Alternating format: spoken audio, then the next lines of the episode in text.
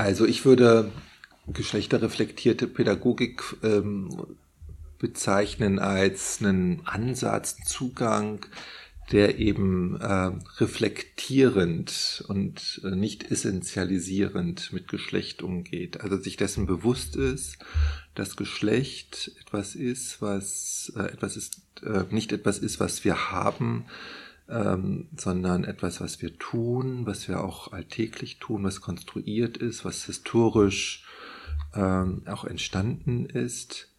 ähm, und ähm, mit dem Begriff, also da beziehe ich mich oder wir uns oft auf den Begriff von Andrea Mayhofer, Geschlecht als Existenzweise, da drin begreifen,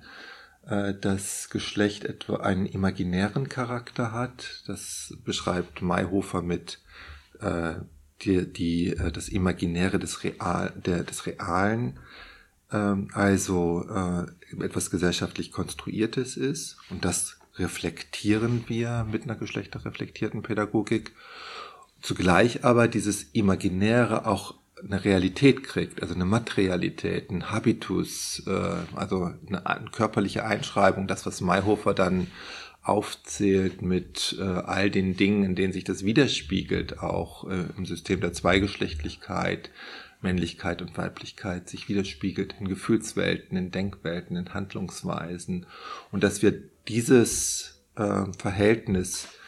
ähm, in der Pädagogik berücksichtigen und nicht für natürlich nehmen und äh, da drin danach schauen, äh, welche Begrenzungen es hervorbringt. Also was ähm, verhindern wir uns dadurch, dass wir uns als Männer und Frauen oder man könnte eben halt auch sagen, wenn wir es lernen als äh, Kinder, als uns als Mädchen und Jungen zu verhalten, was wir uns dadurch verhindern, dass wir uns so verhalten. Und das Ziel ist äh, geschlechterreflektierter Pädagogik ähm, eben diese ähm, geschlechtlichen Einschränkungen ähm, aufzuheben und zu ermöglichen, äh, andere neue Erfahrungen zu machen und ähm, darüber, also äh, ne, da in diesem Sinne pädagogisch zu handeln. Also von Geschlechteranforderungen, das ist ein ganz wichtiger Begriff für uns, zu entlasten. Okay, ähm, das ist ja ein ganz starker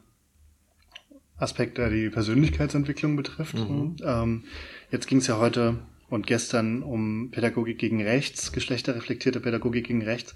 Und bei Pädagogik gegen Rechts denkt man oft ja mehr so an antirassistische Arbeit,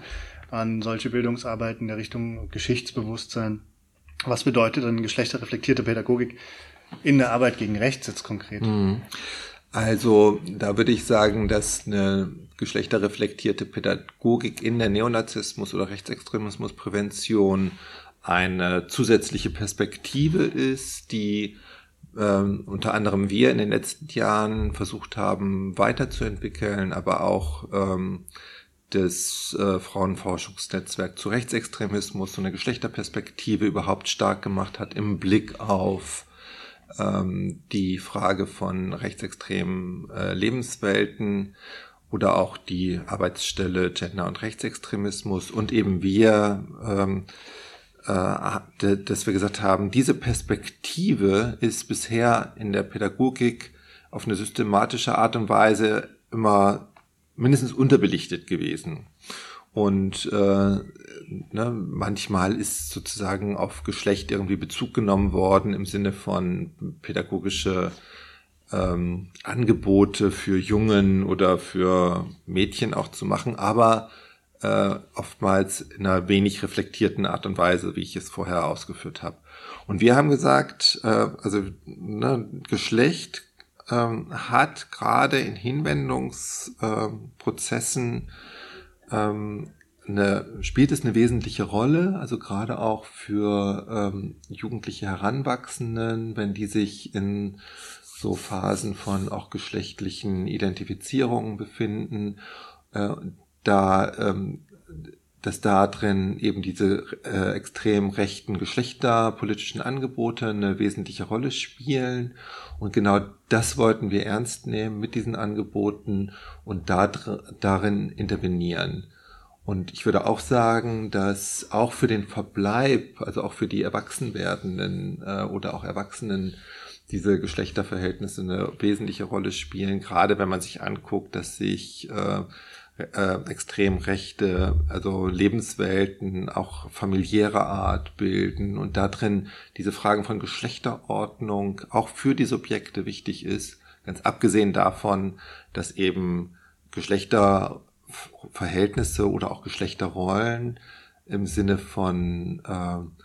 äh, fixierten, äh, festgeschriebenen Rollen und Platzanweisern, so nennen wir das dann, äh, in einer Ideologie der Volksgemeinschaft eine zentrale Rolle spielt, vor allem über die Bedeutung der Familie innerhalb der Anordnung von Volksgemeinschaft, Familie. Es gibt kein keine Individualität da drin, sondern es gibt dann eben halt vor allem Männer und Frauen, die in diesem Reproduktions, äh, in dieser Reproduktionsanordnung von Volksgemeinschaft ihre festen Rollen haben. Und hier, hier rein zu intervenieren, also so über all diese Diskussionen, wer hat eigentlich Sex mit wem und wozu, zu, zu welchem Zweck,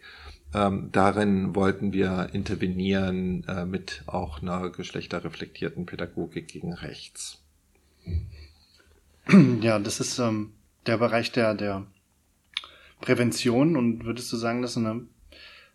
Art und Weise man vielleicht auch über geschlechtsspezifische Diskriminierungserfahrung einen Punkt finden kann, wo man auch an Jugendliche rankommt, die ideologisch jetzt schon ein bisschen mehr gefestigt sind, die schon bei denen das erste, der erste Schritt schon gegangen ist? Mhm. Ähm, ja, das also kann ich wirklich auch nur als so eine Art offene Frage für mich selber äh, aufnehmen und darüber laut nachdenken. Ich glaube schon, äh, denn die äh, extrem rechten Geschlechterangebote äh, spitzen die Anforderungen von, also an Männlichkeit oder an die Subjekte über Männlichkeitsanforderungen oder Weiblichkeitsanforderungen äh, doch sehr, sehr zu. Also sie sind keine Lösung, sondern sie sind eine Zuspitzung dessen, was sie vielleicht auch vorgeben, lösen zu wollen, nämlich aus Widersprüchlichkeiten sich herauszubewegen. Also ich will das äh, vielleicht etwas plakativ machen, aber ich, äh, und das muss man sicherlich nochmal im Detail dann auch genauer ausdifferenzieren, aber hier, um es zu verdeutlichen, also Männlichkeitsangebote äh, basieren immer noch sehr, sehr stark darauf, dass sie ähm, auf Wehrhaftigkeit und Kampfbereitschaft beruhen und die muss unter Beweis gestellt werden. Das heißt für das, den, den Einzelnen immer auch, sich dieser Konfrontation aussetzen zu müssen in den extremen Lebenswelten und wenn du dazu nicht bereit bist, dann äh, wirst du irgendwann auf dieser Ebene ein Problem kriegen. Für Weiblichkeitsanforderungen würde ich das letztlich darauf ähm, äh, hin äh, zuspitzen, dass die Funktion oder die Rolle der äh, mütterlichen Bewahrerin, der Erzieherin, der die Platzanweiser, äh, der die Platzanweisung darstellt, die in einem recht, also extrem rechten Lebens äh, ähm, einer Ideologie zumindest vorhanden ist. Und es mag immer auch starke lebensweltliche Differenzen und ideologischen Ansprüchen geben.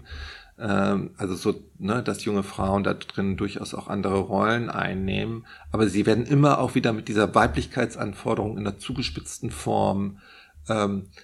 zurückgewiesen zumindest. Also in dem Moment, wo sie dann zu äh, aufmüpfig, sag ich mal, werden, äh, werden sie von ihren männlichen Kameraden dann äh, auf ihren Platz verwiesen, den sie als Frau eben einzunehmen haben. Und ähnlich verläuft es auch mit anderen sozusagen Aushandlungen, dass immer wieder auf sozusagen ein ideologisches Moment der Zuspitzung dessen wo du nicht rauskommst, weil es eben eine essentialistische Vorstellung von Weiblichkeit und Männlichkeit ist, von richtiger Männlichkeit und echter Weiblichkeit, äh, auf die verwiesen wird. Und das scheint mir ein Ansatzpunkt zu sein, auch mit schon rechtsaffinen, rechtsoffenen Jugendlichen zu arbeiten, in dem Moment äh, genau daran zu schauen, was sind eigentlich auch äh, die Interessen und Wünsche derer, die da drin ein Versprechen sehen in rechtsextremen Angeboten, aber äh,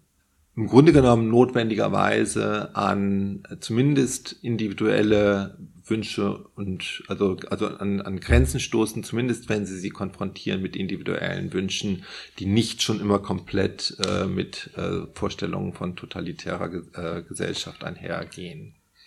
Und da sagt man dann, okay, du musst nicht so sein, wie es dir vorgeschrieben wird, du kannst auch woanders. Genau, ich meine, wie das dann pädagogisch im Konkreten aussieht, das ist, ähm, ne, da müssen wir pädagogisch schauen, wie, äh, wie läuft das Gespräch, was einerseits Widersprüche sozusagen ähm, aufzeigt, ohne mit dem moralischen Zeigefinger daherzukommen und zu sagen, ah, guck mal, irgendwie hat, da läufst du doch irgendwie der falschen Ideologie nach, sondern tatsächlich ausgehend von den Fragestellungen des Subjekts oder den Bedürfnissen und Wünschen und Interessen des Individuums, also je nachdem, wie man dann eben reden will. Und dann äh, sozusagen einerseits äh, darin verstehend auch ein Verständnis bei den Jugendlichen sozusagen mitentwickelt und ein Aufdecken auch äh, herbeiführt und äh, dann aber auch eine klare Positionierung. Was ist eigentlich mein eigenes Modell? Äh, äh, zumindest das, nicht, dass ich die Antworten auf alles habe, aber andere Wege zu gehen, andere Alternativen vorzustellen und da drin auch zu sagen, das ist ein Aushandlungsprozess, der ähm, vielleicht anders funktioniert, komplexer ist als dieses essentialistische Bild von so hat es zu sein äh, aber es sich lohnt und da drin ein Moment von äh, auch äh, einer positiven Beantwortung von Zukunftsfragen, von Beziehungsfragen, wie will ich Freundschaften leben äh, zu Männern und Frauen, äh, nicht äh, äh zweigeschlechtlichen Personen und so weiter und so fort.